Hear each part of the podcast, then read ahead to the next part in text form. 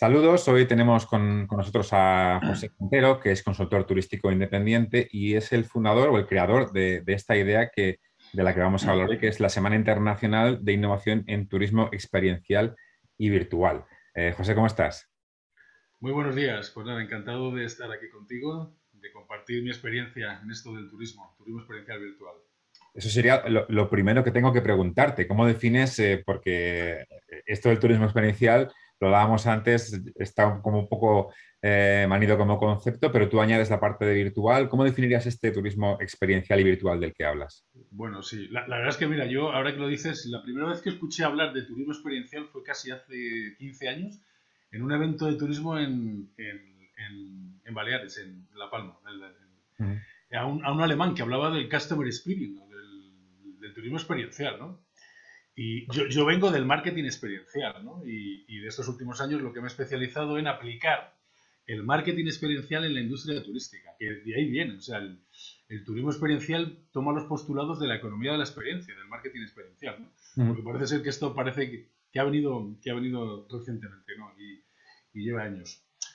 Y bueno, ¿qué, ¿qué, es para mí turismo experiencial? Bueno, al final, para mí el turismo experiencial eh, es una estrategia de marketing turístico fundamental Mm. que, tienen los destinos o cualquier recurso turístico para generar una experiencia, ¿vale? Que ponga en valor ese recurso turístico, ese destino, o sea, esa propuesta de valor que ofrece el destino, a través de generar una experiencia que el turista, viajero actual o potencial, la considere relevante para él, ¿no? En un contexto determinado, en un contexto de viaje vacacional, en un contexto de viaje profesional, etcétera. Y eh, añadiría ahora que el turismo virtual es una herramienta que puede poner en valor eso, el turismo experiencial a través de experiencias de turismo virtual. Hmm. En la práctica, porque, porque la idea creo que surge precisamente con, el, con la cuestión de la pandemia y del confinamiento. Em, en la práctica, ¿cómo se desarrolla ese, ese, viaje virtual? ¿Cuál ha sido vuestra, cómo se plasma? ¿Cuál ha sido vuestra idea?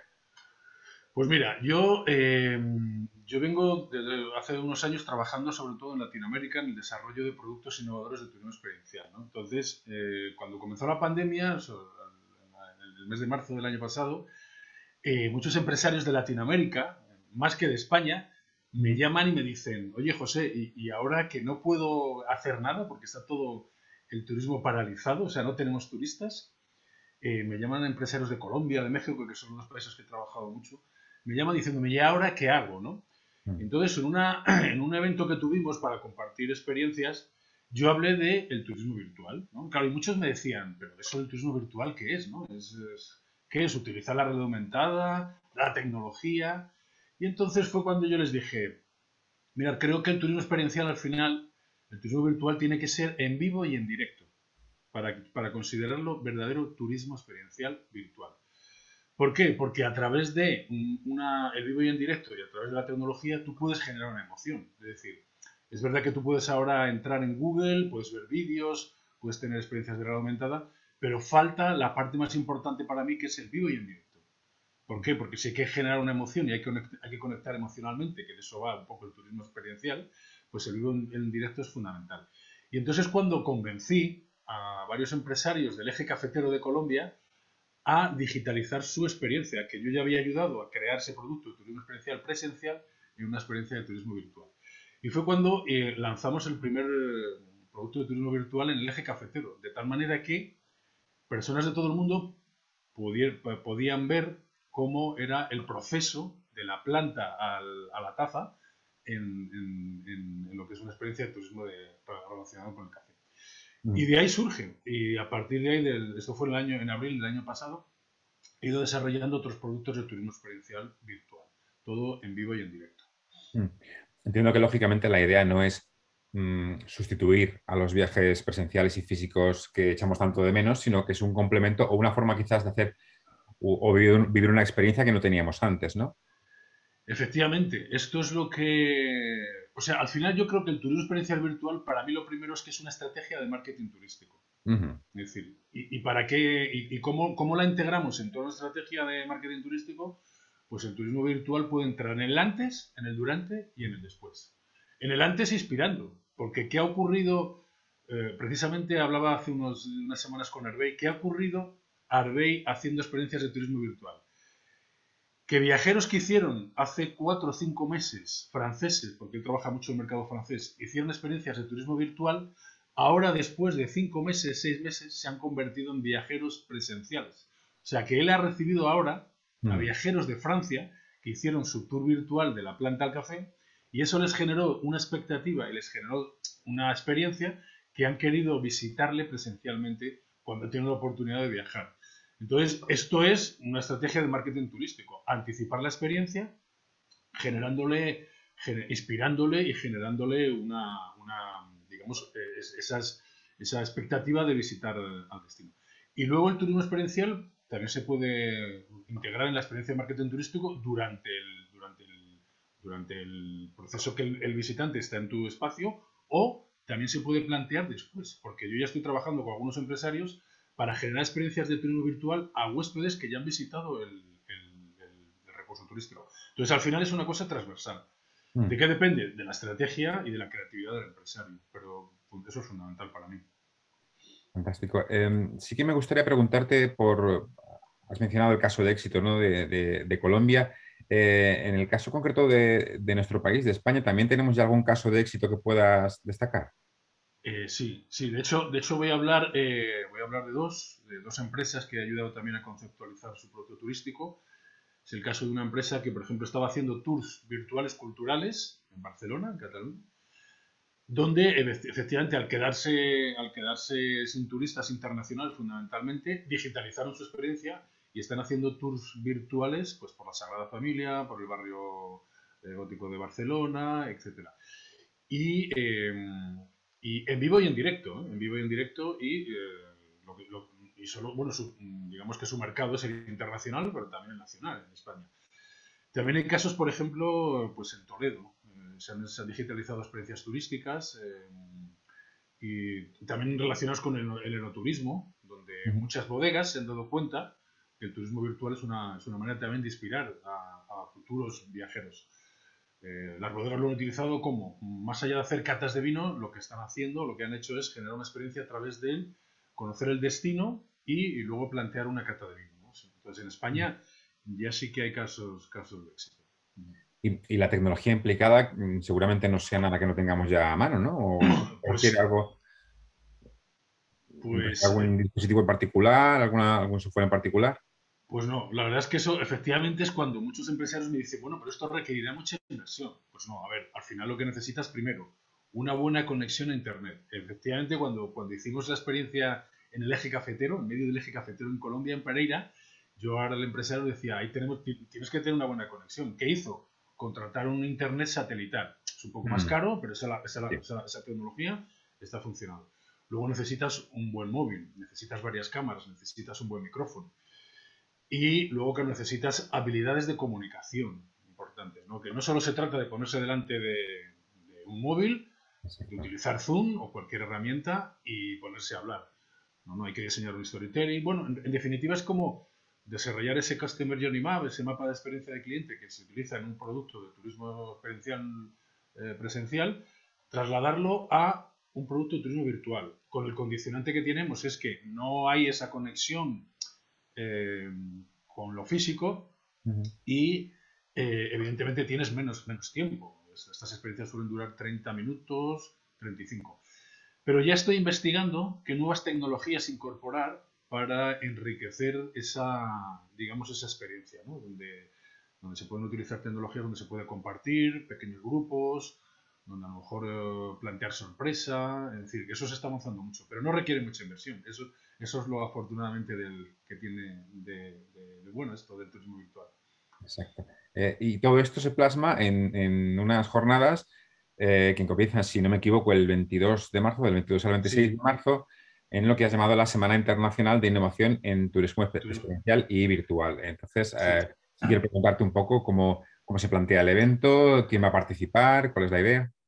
Sí, bueno, esto surge porque yo al identificar y cualificar ya casos de éxito, no solo en España, sino en Colombia y en México, con empresarios que he trabajado, también he identificado casos en Chile, en Bolivia, en Argentina y también voy a tener una invitada desde Australia. Entonces, bueno, esto, el objetivo fundamental es compartir eh, mi visión o la visión que yo tengo del turismo virtual, eh, compartir casos de éxito, ¿vale? De empresarios que ya han generado este, estos productos, que son casos de éxito que también están generando ingresos, porque no perdamos de vista que esto también es un área de generación de ingresos. Claro. No, no, efectivamente no va a ser, no va, no va a mitigar esa caída de ingresos, pero yo creo que en el corto y medio plazo puede ser importante. Entonces, lo que he invitado es a, profesionales y empresarios que van a compartir su experiencia desde Colombia. Tengo a dos invitados. Tengo desde México también. Tengo desde Bolivia una experiencia que se llama Cola la Llama, muy interesante. Tengo experiencias también desde Chile, tengo experiencias también desde, y alguna también desde España y Argentina.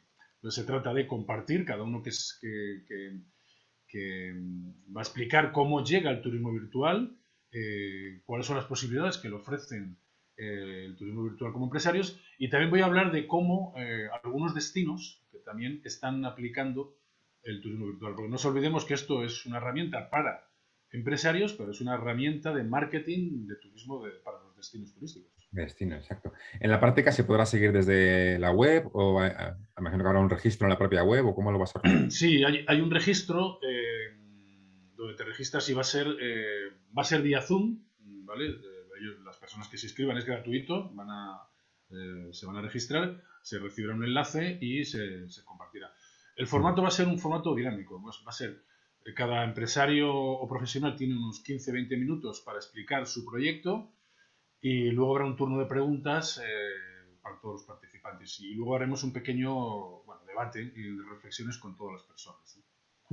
Eh, eh, José, siendo esta una, idea que, nace o que se materializa en, tiempos de, pandemia y con, con, motivo un poco de confinamiento, ¿tu sensación es que el sector en general Em, ha aprovechado estos meses de parón para, innovar realmente con iniciativas como esta. Y ah, es verdad que ahora vemos un poco, ya parece finalmente la luz, esa luz al final del túnel, pero, pero hemos tenido unos cuantos meses como para pensar en qué podemos reinventarnos o qué podemos hacer nuevo. ¿Tu sensación es que hemos aprovechado esa parte de oportunidad que tiene toda crisis? Pues mira, yo te voy a ser muy sincero. Yo creo que en España, y lo he dicho en, muchos, en algunos foros de turismo, eh, deberíamos mirar mucho más a Latinoamérica por las cosas que se hacen bien en Latinoamérica. En España hay una cierta endogamia y nos quejamos mucho, pero a veces no, no avanzamos tanto como lo que yo creo que deberíamos. Y yo creo que ha habido empresarios, cadenas hoteleras que sí lo han aprovechado, pero veo mucha, no sé, mucha, o sea, mucho, mucha crítica, hay muy poca autocrítica a lo que estamos haciendo. Es decir, si no estamos recibiendo turismo internacional, ¿qué habéis hecho? Yo hablo con muchos empresarios y he dicho, pero realmente, ¿qué has hecho? Bueno, colgar algo en internet, hacer un vídeo, no, pero ¿qué has hecho realmente proactivo, ¿no? Has lanzado un nuevo producto, lo has reinventado, lo has rediseñado, eh, te has adentrado en otras, en otras disciplinas, has intentado captar otro, otro tipo de, público. A mí me, me, llaman muchos empresarios de España diciéndome, me he quedado sin turistas internacionales, ¿me ayudas a captar turistas nacionales? Y yo decía, y ahora, o sea, ahora os dais cuenta un poco, claro, vivíamos un poco, y yo también hago autocrítica, ¿eh? Lo que pasa es que, bueno, como yo he trabajado tanto en Latinoamérica, he, visto un poco el desarrollo de muchos países en Latinoamérica. Muchas veces les digo a los empresarios también que, se, que hacia Latinoamérica, que en Latinoamérica se hacen, son muy innovadores en turismo y de alguna manera son muy proactivos porque, claro, no reciben tantos turistas. Yo cuando hablo con Colombia, algún empresario me dicen, wow, en Colombia recibimos 4 millones de turistas, vosotros recibís 80, ¿no? Ojalá, ojalá. Bueno, pues a lo mejor si recibís, más, estaríais más asentados en la, en la endogamia turística. Yo creo que sí, en España, a ver, pero veo, veo, cierta, veo cierto inmovilismo, ¿no? Veo, veo muchos sectores enfrentados, eh, veo comunidades enfrentadas, comunidades autónomas enfrentadas y al final, eh, en fin, no sé, no, sé, no sé qué es lo que va a pasar. Creo que el turismo va a cambiar menos de lo que nosotros esperamos, pero algunos empresarios van a salir reforzados. Van a salir mm. reforzados. Sí, precisamente esa era un poco mi, última cuestión para plantearte. ¿Qué parte de, todo lo que ha cambiado puede permanecer en los viajes del futuro? Si crees que, em, que, realmente los viajes van a ser tan distintos como a veces parece que nos quieren hacer ver. Eh, y, si realmente esta parte, por ejemplo, en la que ahora estás especializado, ¿no? El turismo virtual realmente va, a ser vista por los destinos como una oportunidad de, de ya no como una moda tecnológica o, una circunstancia pegada al confinamiento, sino como una oportunidad de marketing turístico que, tiene que permanecer en el tiempo. Bueno, yo en realidad creo que voy a ser, soy un poco pesimista en que el turismo no va a cambiar tanto como, como nos están diciendo, como creemos que va a cambiar. Sí, que es verdad que eh, nosotros los profesionales tenemos una enorme responsabilidad para ello, ¿no? Y sobre todo inculcar a empresarios a que esto tiene que hacer, lo tenemos que hacer verdaderamente sostenible, lo tenemos que hacer sea mucho más eficaz, es decir, eh, habrá sectores evidentemente como el turismo corporativo que realmente mm, no, no, creo que se vuelva a lo de hace años, años atrás, ¿no? Pero yo creo que volverá el turismo sol y playa, el turismo de naturaleza, el turismo de natura. Pero sí, sí que va a quedar un pozo, un pozo creo yo, sobre todo para gente más joven o gente, bueno, que vienen de generaciones un poco más jóvenes, que les va a quedar un recuerdo de que esto del turismo virtual, el turismo sostenible, todo esto que está pasando, eh, va a quedar un pozo que en el medio plazo eh, puede cambiar. En el corto plazo, sinceramente, no tanto, ¿no? Pero yo sí que creo que en el medio plazo eh, puede cambiar el turismo. Efectivamente, yo muchas veces también les digo a muchos destinos, ¿y esto el turismo virtual para qué sirve? Pues precisamente para una cosa, que es para, porque desafortunadamente no vamos a poder viajar a todos los destinos que a nosotros nos, nos gustara, ¿no? Y quizás, y quizás el turismo virtual dé la oportunidad de visitar destinos de manera virtual porque no lo vamos a poder hacer. Y el otro día en una conferencia, no sé si fue en Honduras o en Colombia, eh, les hablé precisamente de esto, ¿no? que hay determinados recursos turísticos que tienen tal carga turística que no nos va a quedar más remedio que hacerlo, que visitarlo virtualmente. ¿no? Y mira, ayer hablaba precisamente, de, poniendo de ejemplo una conferencia, hablaba de la floración de los cerezos que se produce en España en, en Extremadura. ¿no? Mm. Claro, esto, si estuviera el turismo abierto, pues sería un boom y una carga turística de turistas eh, brutal, ¿no? Entonces yo, yo, le diría, ¿sabes lo que podríamos hacer ahora?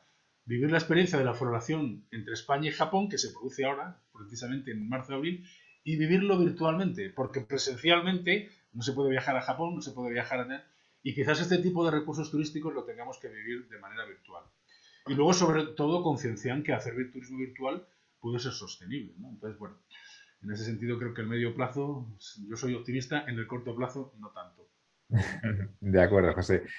Pues nada, muchísimas gracias por el tiempo. Eh, nos emplazamos entonces al 22 de marzo para seguir vuestra, vuestra semana de turismo experiencial y virtual y muchísimas gracias por compartir este, este rato con nosotros. Pues nada, nada, gracias a vosotros por darnos esta oportunidad. Además que sois un medio que os sigo desde hace tiempo y que eso es un medio diferente, fresco y la verdad que rompe con ciertos esquemas de otros medios tradicionales que llevan tiempo en el sector y que bienvenido todo, bienvenido, bienvenidos sean nuevos medios, ya lleváis años en el mercado, pero, pero interesante. Hay que, también hay que salir de nuestra zona cómoda y hacernos autocrítica también.